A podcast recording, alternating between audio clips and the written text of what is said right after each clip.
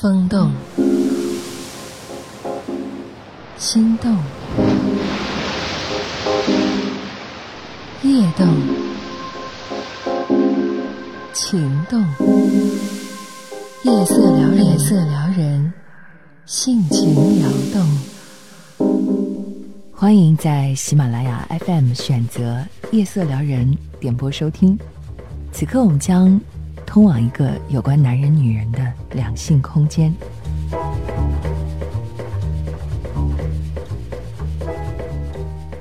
来听一位听友的叙述：离婚后，男人都要来打扰我。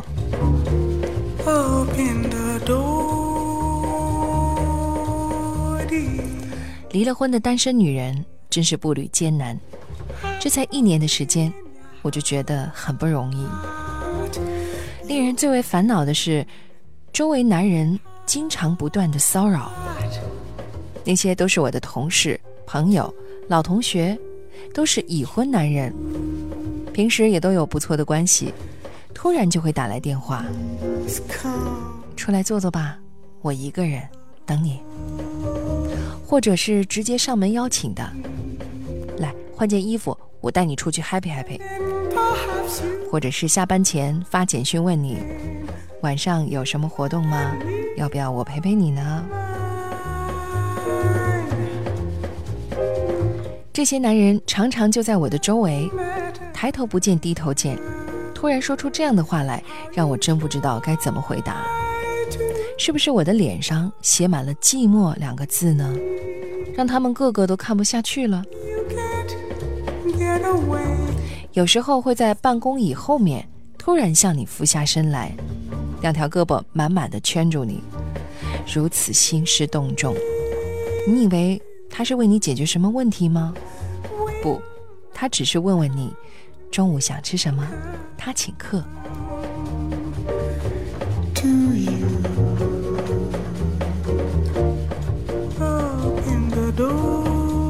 难道他们都觉得我孤身太久，闻点男人味儿就会大叫一声，全身发抖，然后晕倒在他们的怀里吗？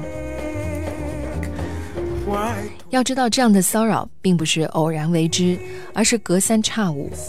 如果是酒吧那种地方，彼此都能享受其中的乐趣，当然也没什么。但糟糕的是，这些男人多数都是工作伙伴、就是同学、亲密女友的老公，即便在酒吧，我也不能造次啊。说真的，离婚之后感到最难受的，不是长夜难眠、修修补补，而是性骚扰。这样的日子让我后悔当初那么快的就离了婚。而这一年里，前夫也一直在找机会跟我说和，让我原谅他的一时糊涂。我呢，从最初想起他的心酸，到渐渐的不再牵挂，继而怀疑是否曾经真的有过这段爱情。这个心理变化的过程挺熬人，使我一直陷在乱七八糟的思绪里。但是在年底将至的时候，活动也增多，各种各样的骚扰纷至沓来。我又开始想，如果他还在我的身边，是不是这些骚扰也就能少一些呢？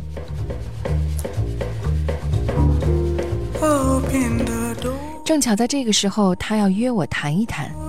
瞧，他总是用“谈一谈”这个词，好像我们之间还有什么契约似的。这么说吧，他出轨带给我的伤害远远还没有消失，但为了让自己能过得舒服点，复婚似乎也不是没有可能。既然他说了谈一谈，那我就跟他定一个君子协定好了。他做我的名义丈夫，但我们可以各行其事。他应该不能拒绝的，毕竟他背叛过我。只是我自己心里也会嘀咕了，真这么做的话，会不会太荒唐.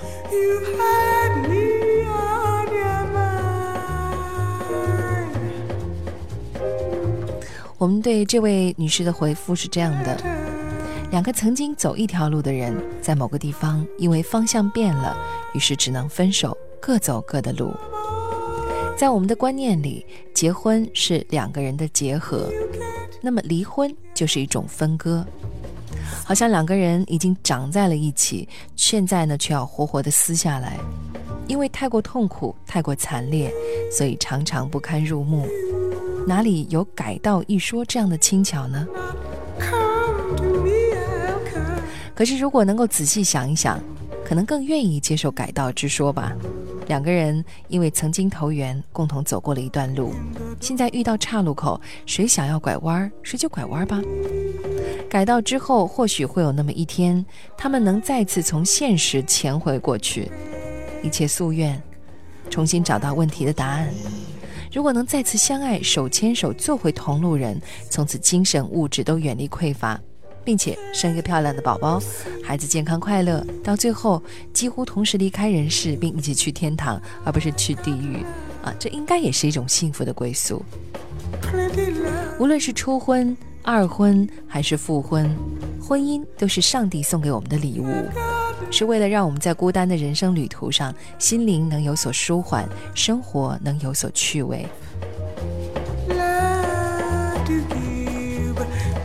然了，在这位女士的叙述当中，关于性骚扰也是她近阶段的一个痛苦，的确是一件很不堪的事情。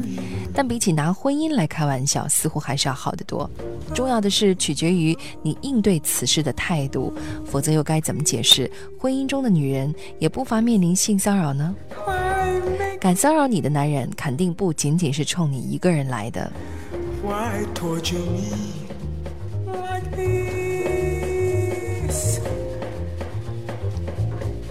said you see?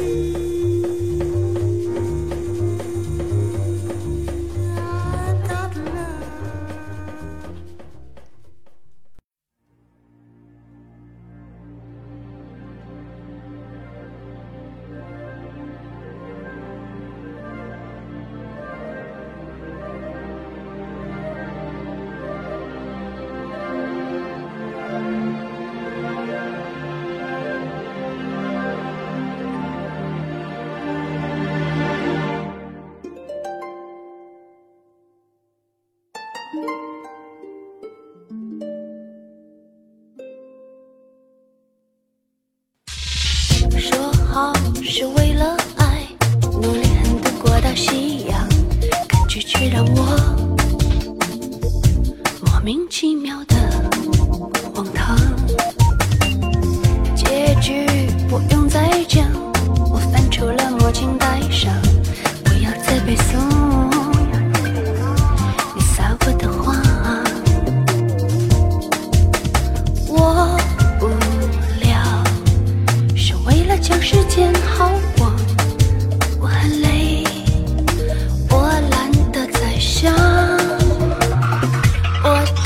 打开天使旅行箱，又笑得很漂亮，就像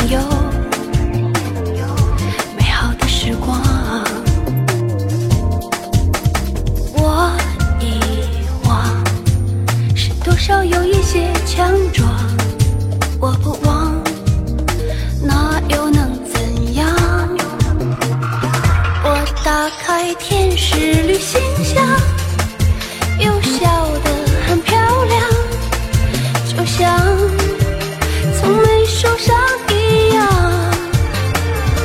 我拿着天使旅行箱，拥抱地图上宽阔的远方，